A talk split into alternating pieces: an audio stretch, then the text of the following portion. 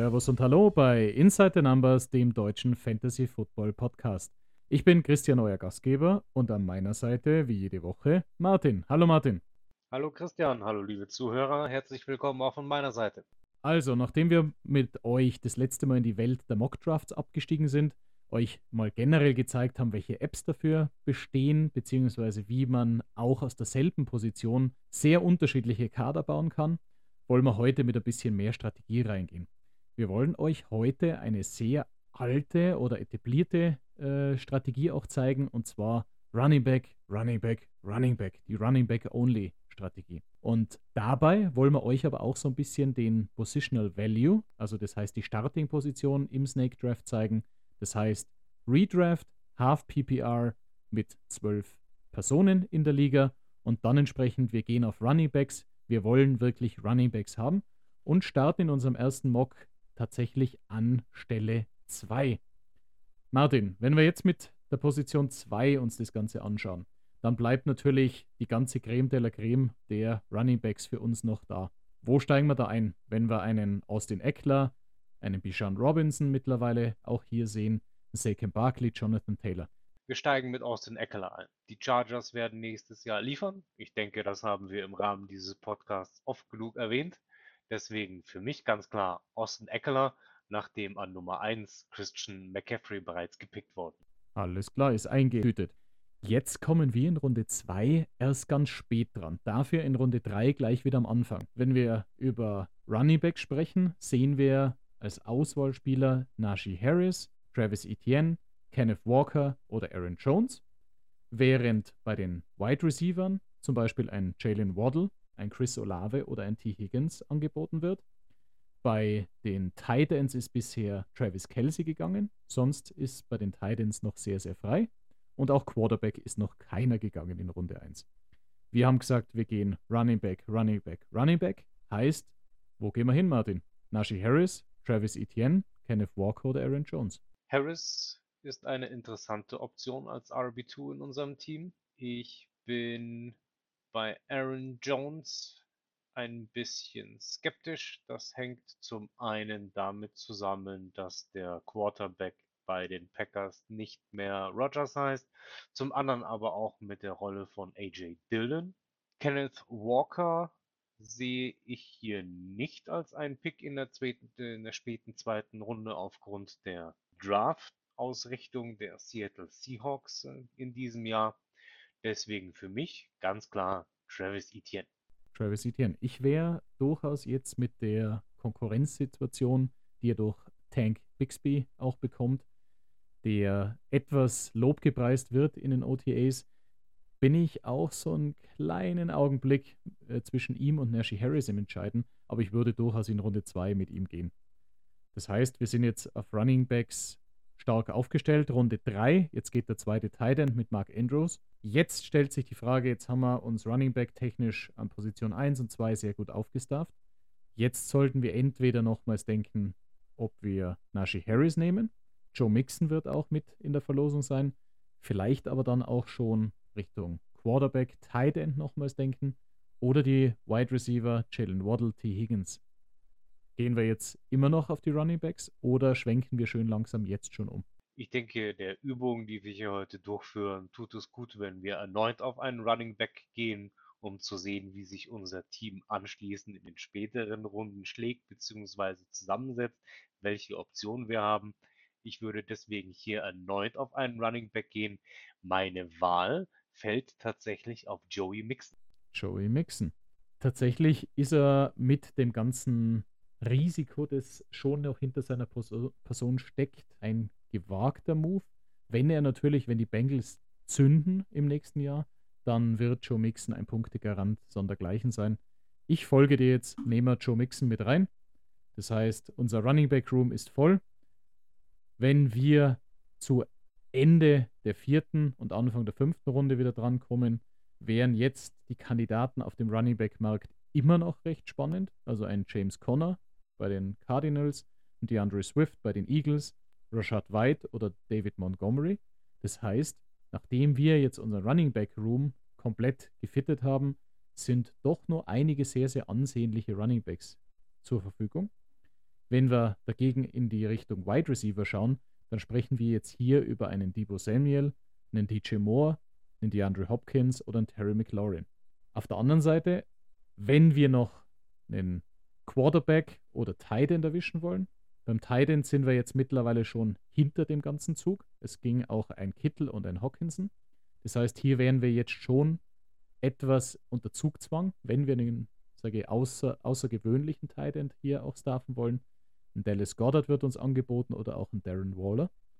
Und bei den Quarterbacks gingen entsprechend die, die ersten Quarterbacks in der Runde 3 mit Josh Allen, Jalen Hurts in Runde 4. Das heißt, auch dort wäre jetzt potenziell, natürlich Mahomes war auch schon weg, da würde jetzt potenziell ein Lamar Jackson, Joey Burrow oder ein Justin Fields angeboten. Jetzt sind wir in Runde 4. Die Running Backs sind, glaube ich, aufgestafft. Jetzt sollten wir in die Breite gehen. Gehen wir jetzt auf die Special-Positionen oder gehen wir auf Wide Receiver? Ich denke, wichtig ist äh, hier zu überlegen, welche Position lassen wir liegen und kümmern uns erst in den mittleren oder späteren Runden darum. Sprich, gehen wir mit den Tight Ends, holen wir uns mit Goddard, Pitts oder Waller noch einen der, sagen wir mal, Top 6, 7 Tight Ends.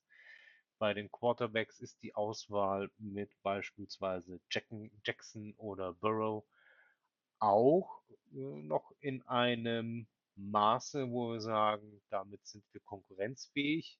Selbiges gilt auch für die Wide Receiver mit beispielsweise Debo Samuel. Ich schätze den Wert eines Running Back, äh, eines Quarterbacks, der laufen kann, sozusagen ein laufender, ein, ein werfender Running Back, sehr hoch ein. Und wer den Wink hier verstanden hat, der wird meine nächste Präferenz erkannt haben. Ich würde Wide Receiver liegen lassen, Tight End liegen lassen und hier mit Lamar Jackson gehen. Dann picken wir uns Lamar Jackson. Wir können jetzt durchaus auch noch die Position Tight End absichern mit Dallas Goddard. Das heißt, wir stehen jetzt nach Runde 5 mit unseren drei Running Backs, sind wir sehr, sehr stark aufgestellt. Austin Eckler, Joey Mixon, Travis Etienne. Wir haben Quarterback mit Lamar Jackson. Wir haben einen Tight End mit Dallas Goddard, der ungefähr die zweite Kategorie der Tight Ends beschließen sollte. Bei den Wide Receivers haben wir ein großes, weites Feld. Und wir wollen jetzt heute mit euch eine tiefer jetzt die kompletten Runden ausdraften. Aber jetzt potenziell stehen wir in Runde 6, 7 an dem Turn. Wir brauchen komplett Wide Receiver. Wir haben noch niemanden an Wide Receiver. Und als Spieler würden hier ein Christian Watson, ein Michael Pittman, ein Mike Williams oder ein Brandon Ayuk angeboten. Alle Spieler mit ein bisschen Aber, aber trotzdem solide Namen, die man schon in den letzten Jahren auch ganz gut gekannt hat. Ich würde jetzt tatsächlich, nachdem wir so viel investiert haben in die anderen Positionen, hart in die Wide Receiver gehen. Das heißt, ein Christian Watson ist eher ein Boomer-Bust-Spieler. Diesen Begriff haben wir euch ja auch ein bisschen erklärt. Dahingehend würde ich mir die Sicherheit eines Brandon Ayuk oder eines Michael Pittman, der ein Rebound-Spieler, ein Bounceback-Spieler sein kann heuer, würde ich mir diese zwei sichern. Gehst du damit? Ich gehe absolut mit. Ich denke, aufgrund der Tatsache, dass wir noch keinen Wide Receiver haben, sollten wir bei unserem ersten Pick auf Sicherheit gehen und danach nach den potenziellen Breakout-Spielern oder wie du gesagt hast, Boom- or Bust-Playern Ausschau halten. Alles klar. So viel zu einem Draft Running Back Only aus der Position 2. Das heißt, wir haben wirklich die Creme de la Creme picken können. Wir sind da sehr, sehr stark am Anfang weggegangen haben uns danach auf den Spezialpositionen, die nicht so dicht sind, mit Quarterback und Tight End immer noch sehr, sehr gut aufgestellt und konnten ansehnliche Wide Receiver für die Breite noch picken.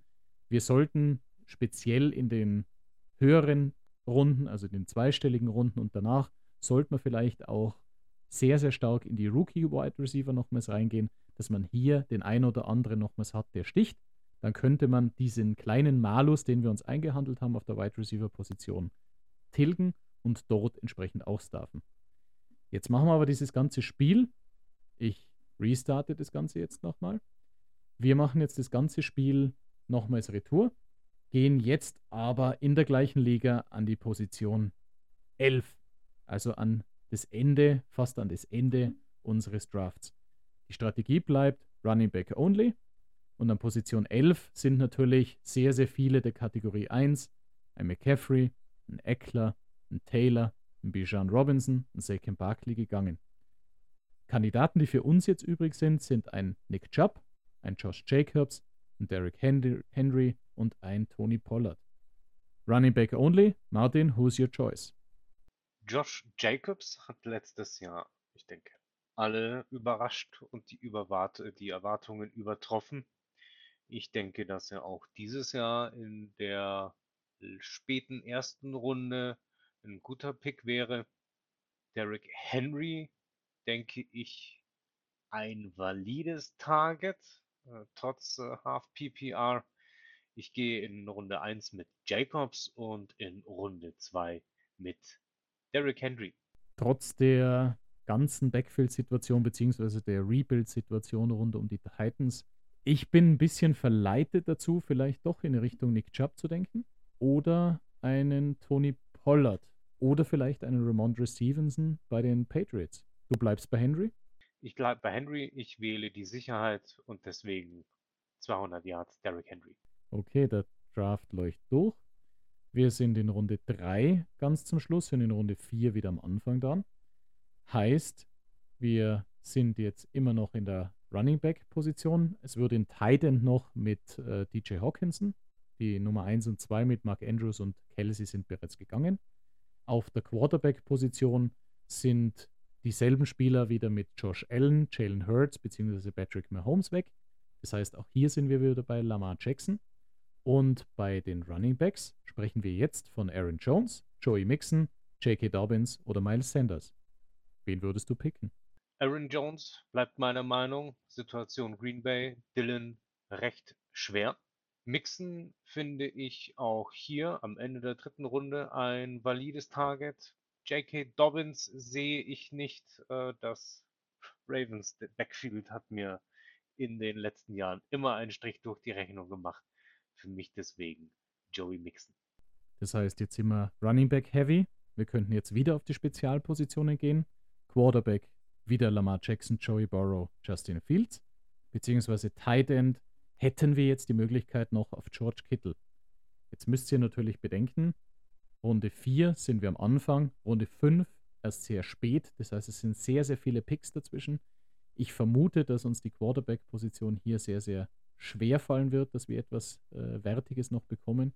Dahingehend wäre ich eher bei einem Lamar Jackson wieder, bei unserem laufenden Passwerfer, als jetzt hier noch die Möglichkeit für George Kittle zu nutzen. Blutet dir dein Niners Herz aufgrund meiner Entscheidung?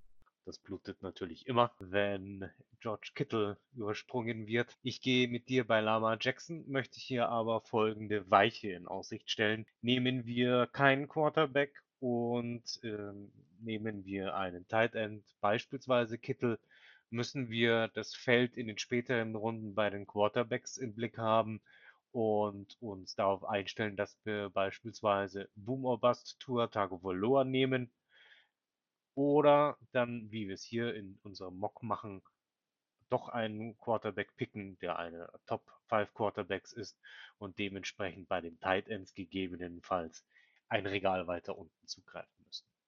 Auch hier wieder ein kleiner Teaser. Wir haben es natürlich im Hintergrund fertig gedraftet. Das blutende Herz konnte gekittet werden. George Kittle fiel wirklich bis ans Ende der fünften Runde. Das heißt, Martin konnten wir auch definitiv zufriedenstellen mit dem George Kittle auf dem Roster. Das heißt, wir enden nach Runde 5 mit einem Roster, wo wir Josh Jacobs und Derrick Henry bzw. Joey Mixon auf den Running Back Positionen haben. Wir sehen Lamar Jackson und George Kittle auch auf den Spezialpositionen sehr gut uns, wir sehen uns da sehr gut aufgestellt. Und bei den Wide Receivers sind wir wieder im Feld wie vorhin Brandon Ayuk, Michael Pittman oder ein Chris Godwin oder ein Christian Kirk. Das heißt, das ist das Regal, in dem wir circa in der Runde 6, in der Runde 7 entsprechend wieder drankommen. Und auch hier sehen wir durchaus Spieler mit Namen, durchaus Spieler mit Potenzial, aber eben nicht mehr die erste Kategorie an Wide Receiver.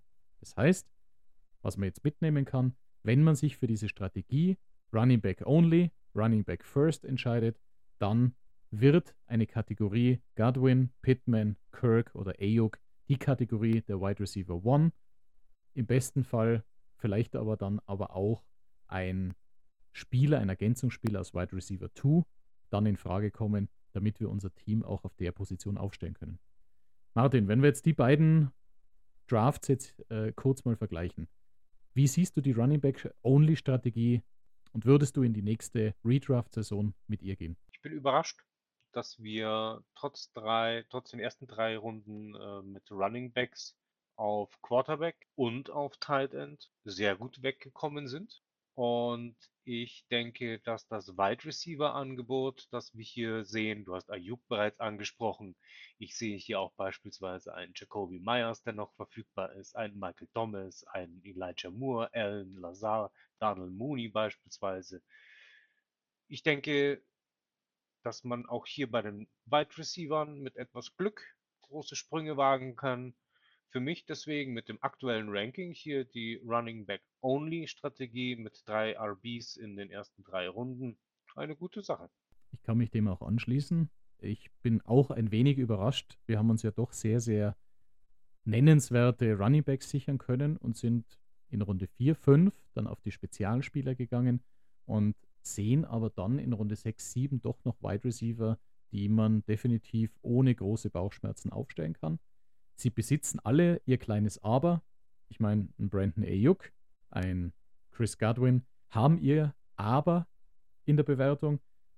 Aber sie könnten durchaus auch diese Breakout-Saison haben, die ihnen wiederum ein Finish in den Top 10, Top 20 entsprechend auch liefern kann. Und dahingehend würde ich jetzt sagen, man kann mit beiden Teams gut in die Saison starten und muss sich jetzt nicht hier wirklich hinten anstellen, wenn man wirklich auf Running Backs am Anfang geht. Im zweiten Teil der heutigen Episode wollen wir euch wieder ein paar Theoriebegriffe näher bringen. Und wir bleiben thematisch bei dem Thema Running Backs, wollen jetzt die Begriffe Three Down Back bzw. Workhorse näher anschauen. Martin, was versteht man denn unter einem Workhorse oder einem Three Down Back? Unter den Begriffen versteht man einen Running Back, der quasi jeden Snap sieht und für jeden Snap auf dem Feld steht. Das heißt, er hat ein hohes Punktepotenzial, da er jeden Snap ähm, ähm, begleitet und somit potenziell auch äh, einen Run startet. Beispiele hierfür natürlich Austin Eckler von den Chargers, Najee Harris von den Pittsburgh Steelers, aber auch unser Mr. 200 Yard Derrick Henry von den Titans.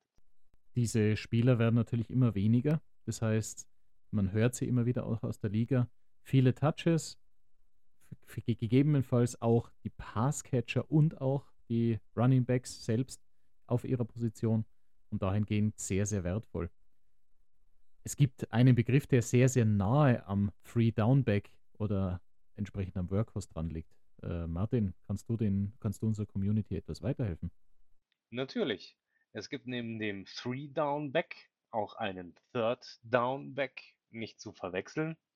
Während ein Three Down Back permanent auf dem Feld steht, ist der Third Down Back oder Fourth Down Back, wie man auch manchmal genannt wird, der Running Back, der in den dritten oder vierten Downs äh, zum Tragen kommt. Meist werden hier eher Running Backs eingesetzt, die gute Fänger sind, also auch im Passspiel eingesetzt werden können. Somit also hier bei den entscheidenden Third oder Fourth Downs auch eine Wurfoption den Quarterback bieten. Klassische Beispiele hier für Matt Breeder bei den Giants, Michael Carter bei den New York Jets oder auch Jerry McKinnon bei den Kansas City Chiefs. Es geht ja schon so ein bisschen auch in die Richtung, jetzt wird das Backfield geteilt. Das heißt, eins und zwei macht der eine, das dritte und das vierte Down macht der nächste Running Back. Geht auch ein wenig in ein Committee, also sprich ein geteiltes Backfield. Für Fantasy-Zwecke sehr, sehr schwierig. Am besten sieht man das immer bei Aaron Jones, AJ Dillon bei den Packers, die nahezu 50-50 ihre Touches teilen. Und das ist natürlich sehr, sehr schwer in der Vorausberechnung. Oftmals noch mit dem Begriff Hot Hand. Der Hot Hand heißt, der Trainer sieht, welcher Spieler gerade eine Strähne hat, wer gerade gut läuft und der bekommt in diesem Spiel den Überhang und vielleicht ein 60 zu 40 oder 70 zu 30. Ganz, ganz schwierig für Fantasy Football, da man entweder einen der beiden aufstellen muss oder entsprechend lieber keinen der beiden aufstellt. Und dahingehend ist das Thema Committee oder Shared Backfield sehr, sehr schwierig für Fantasy Football. Ein anderes Thema, welches wir schon mal erwähnt hatten, die Handcuff-Situation. Das heißt, den Running Back hinter einem Elite oder hinter einem Starter, der ein Workhorse ist und dann entsprechend den Handcuff gibt im Zuge einer Verletzung. Wen hättest denn du, bis auf den letztgenannten Matt Breeder, äh, wen hättest du denn da noch im Kopf? Ich hätte sofort P. Ryan im Kopf von den Bengals. Letztes Jahr bewiesen, dass er hinter Mixon performen kann. Dieses Jahr zu den Denver Broncos äh, gewechselt. Ähm, hier die Running Back Position noch nicht ganz klar, aber äh, P. Ryan letztes Jahr hinter Mixon ein Paradebeispiel dafür. Mir fällt beispielsweise auch ein Kenneth Gainwell ein von den Philadelphia Eagles, trotz der überdurchschnittlich und überraschenden guten Leistungen von Sanders, doch vor allem zum Ende der Saison vermehrt eingesetzt und somit ein sehr guter Handcuff zu Sanders. Okay, also wir haben jetzt einiges über Three Down Back, Workhorse, sehr, sehr wertig für den Fantasy Football gehört. Wir haben die Third Down Backs, die Fourth Down Backs, meistens irgendwelche Passing Downs, die Targets bekommen, entsprechend gehört. Wir haben das zu vermeidende Shared Backfield gehört, also das Committee, und dann auch die wertige Situation der Handcuffs nochmals aufgegriffen. Zum Abschluss der Episode bleibt eigentlich vielleicht noch zwei kleine Tipps von unserer Seite zum Rebound oder Bounceback Player des Jahres. Das heißt, ein Spieler, der letztes Jahr vielleicht etwas unterperformt hat, heuer etwas später geht und damit auch seinen Wert viel, viel besser zeigen kann. Wer fällt dir denn sofort ins Auge, wenn du an Bounceback denkst, auf der Running Back Position? Ich tue mir sehr schwer, auf der Running Back Position einen Bounceback Player auszumachen. Ähm, die Spieler, die letztes Jahr ihrer Performance hinterhergelaufen sind, sind entweder Free Agents, mir fällt hier ein Ezekiel Elliott ein oder auch ein Leonard Fournette. Kareem Hunt beispielsweise, der letztes Jahr bei den Browns äh, ganz klar Nummer zwei hinter Chubb war. Ähm, oder aber diese potenziellen Bounceback-Spieler sind kein Starter, kein klarer Starter. Für mich deswegen sehr schwer einzuschätzen. Was wären denn deine Tipps?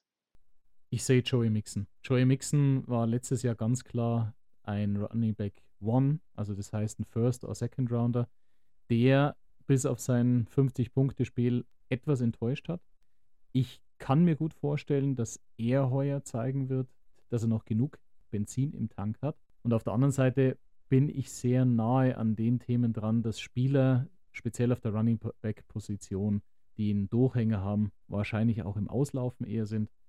Am ehesten würde mir vielleicht ein Najee Harris noch einfallen, der war am Anfang wirklich sehr, sehr stark gehandicapt durch seine Verletzung, vielleicht auch durch die neue Situation mit dem Quarterback, hat dann aber zum Ende der Saison aufgezeigt, war einer der stärksten Running Backs zum Schluss hin. Dahingehend würde Bounceback wahrscheinlich weniger passen.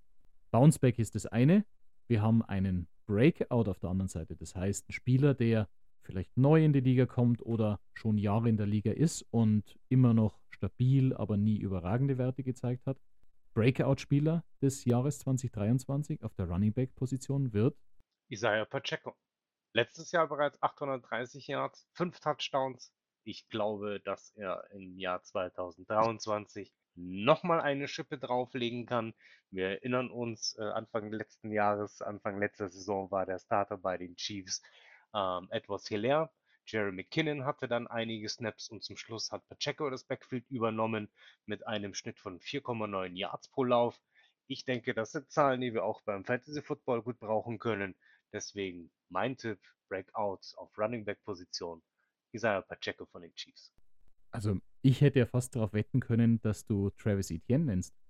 Für mich war die Breakout-Saison von Travis Etienne bereits letztes Jahr. Gedraftet worden, dann ein sehr schwieriges Jahr, wo er verletzt war, nicht spielen konnte, diese letzte Saison dann durchgestartet, erstmalig äh, das Backfield übernommen bei den Jaguars, ähm, inklusive Trade des originären Running Backs.